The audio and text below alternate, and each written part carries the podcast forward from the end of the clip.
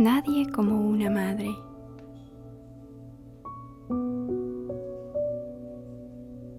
Nos recogemos y hacemos silencio. Y que en este silencio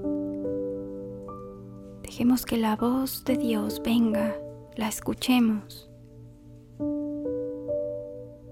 Podamos reflexionar y hacer carne esta palabra en nosotros. De la mano de María. Déjate llevar por esta reflexión y entender qué Dios quiere de ti. Por la señal de la Santa Cruz de nuestros enemigos, líbranos Señor Dios nuestro, en el nombre del Padre, del Hijo y del Espíritu Santo. Amén. Invocaremos al Espíritu Santo, ven Espíritu Santo, ilumina los corazones de tus fieles, enciende en ellos el fuego de tu amor. Envía Señor tu Espíritu y todo será cambiado, se renovará la faz de la tierra. Amén. Y saludamos a María. Dios te salve María, llena eres de gracia, el Señor es contigo Bendita tú eres entre todas las mujeres y bendito es el fruto de tu vientre, Jesús. Santa María, Madre de Dios, ruega por nosotros pecadores, ahora y en la hora de nuestra muerte. Amén.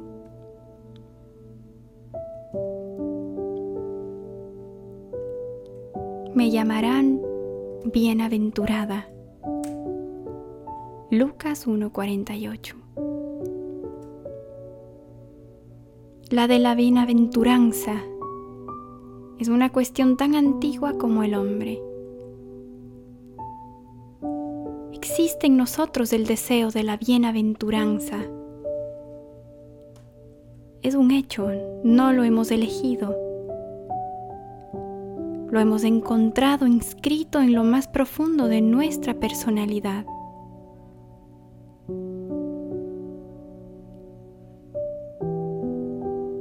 todos sabemos que llevamos un deseo de ser amados y de amar. Ese deseo a la santidad. Ahora ves a esta criatura silenciosa, a la que ciertamente no le cuadra la vanagloria. Profetizar de sí misma tal bienaventuranza que resonará por siempre en el mundo entero. Me llamarán bienaventurada. Lucas 1:48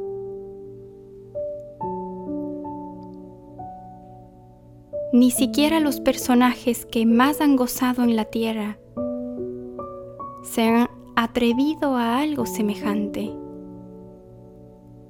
Al contrario, más bien afirman, corta y triste es nuestra vida. Somos hijos del azar. Y tras esto, seremos como si no hubiésemos sido. Sabiduría 2 del 1 al 2. Por eso esta exclamación de felicidad, segurísima, es tan insólita que debemos detenernos a meditarla. Y más nosotros, que nos hemos vuelto totalmente escépticos respecto a la hipótesis una felicidad cualquiera. María no vacila, proclama. Puede hacerlo porque sus fuentes están en Dios, en Dios que es bienaventuranza. Y con su transparencia de alma lo hace de modo impetuoso como ningún otro se atrevería a hacerlo. Jesús proclamará justamente un día las bienaventuranzas repitiendo a la humanidad cansada que es posible la felicidad ya desde este mundo para los que creen en el consuelo de Dios. Y ella, su madre, la lleva a la perfección este Evangelio porque experimenta intensamente la indecible alegría de estar tan cerca de Dios, bienaventurado, que se convierte en madre suya.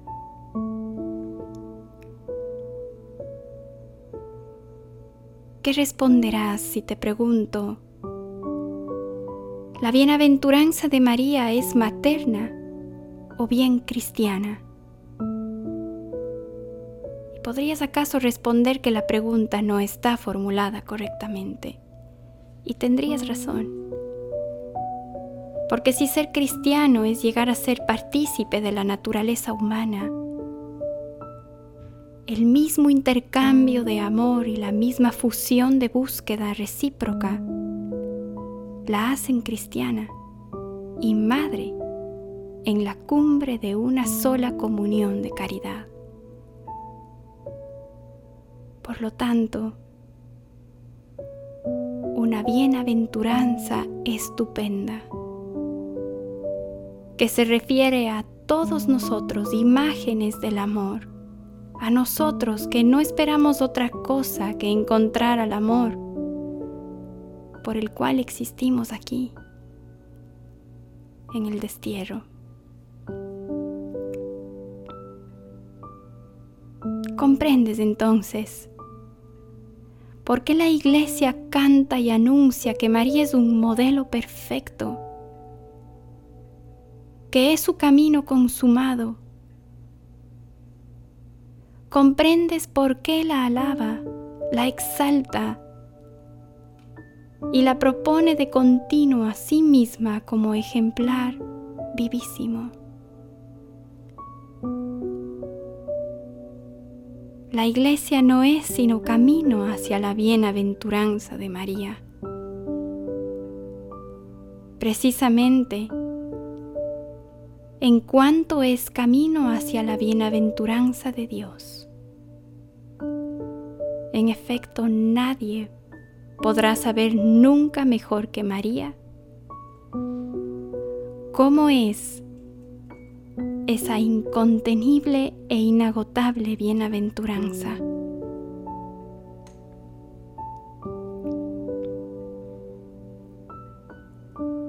Ella precede con mucho a todas las demás criaturas, a las criaturas celestes y terrestres. Y todo el que goza de Dios, goza aproximándose a la plenitud de la alegría de Dios. Abismada en aquel verbo hecho hombre, que María ha inaugurado justamente en la historia humana. Dime ahora, ¿cómo colocaremos este ideal de bienaventuranza en nuestra sociedad que se divierte? que es inútil negarlo. Nuestra aventura en la búsqueda de la felicidad termina presto apenas en las orillas del verdadero deseo que debería naufragar en Dios. Y la gran palabra de nuestro tiempo libre es distraerse que a veces resulta exigente hasta sonar a recrearse, no nos ha regalado ningún paraíso esa palabra. Por eso a primera vista nos resulta extraña la bienaventuranza de la humilde Virgen glorificada. Sin embargo, justamente su paso ligero, en el que esperamos oír llegar hasta nuestra puerta, Puede que no nos atrevamos a confesarlo, pero la expectativa se da. Tenemos necesidad de ser dichosos como Dios sabe hacernos. Y por eso seguimos contemplando a la joven y santísima reina de todo evangelio, como a la criatura realizada y a la más realizada de todas. De aquí nace la revisión de nuestras ideas sobre la esperanza de la bienaventuranza. Ser o no ser como María. Proclamarla o no. Decidir si queremos o no ser personas así, iglesia así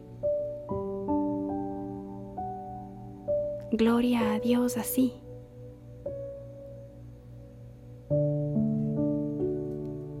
Se trata de convertirnos también nosotros en alabanza de gloria.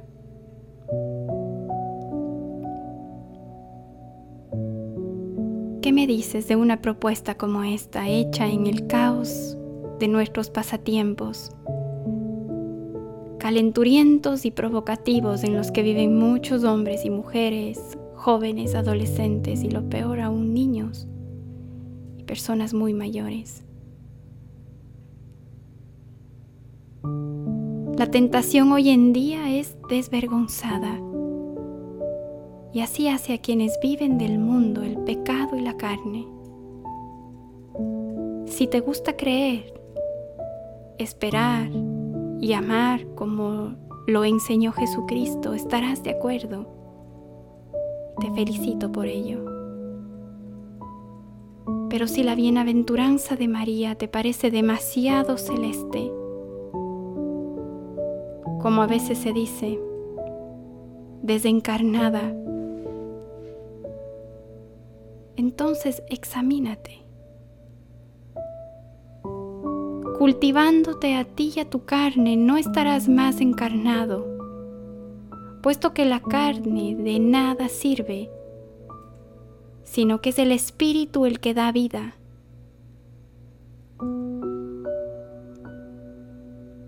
Yo espero que tu vista sea limpiada gracias al colirio de Dios.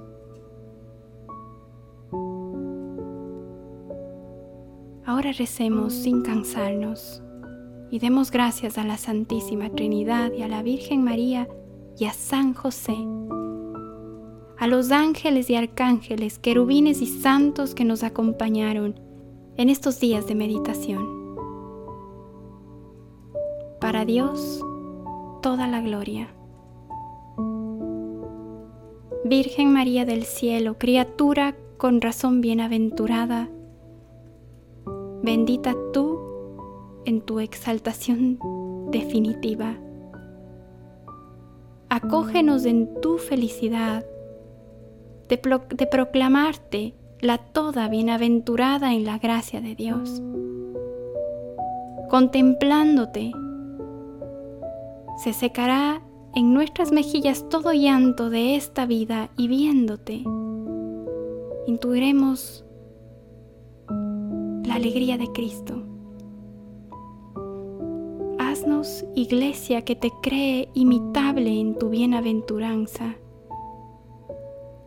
y ayúdanos a subir con pasos de purísima esperanza donde tú estás rodeada ya de nuestras alabanzas que te aman. ¿Y cómo no elevar al cielo, oh Virgen María, esta súplica de amor?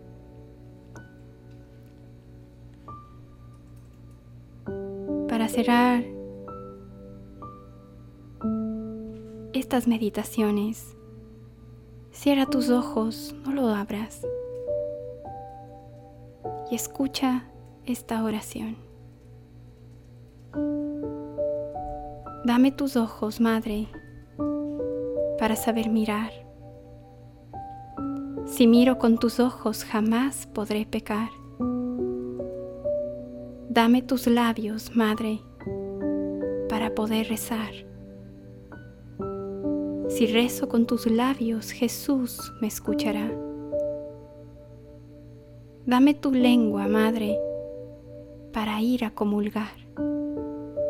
Es tu lengua patena de gracia y santidad. Dame tus labios, Madre, que quiero trabajar entonces mi trabajo valdrá una eternidad. Dame tu manto, Madre, que cubra mi maldad, y cubriendo con tu manto el cielo, al cielo he de llegar. Dame tu cielo, oh Madre, para poder gozar. Si tú me das cielo, ¿qué más puedo anhelar?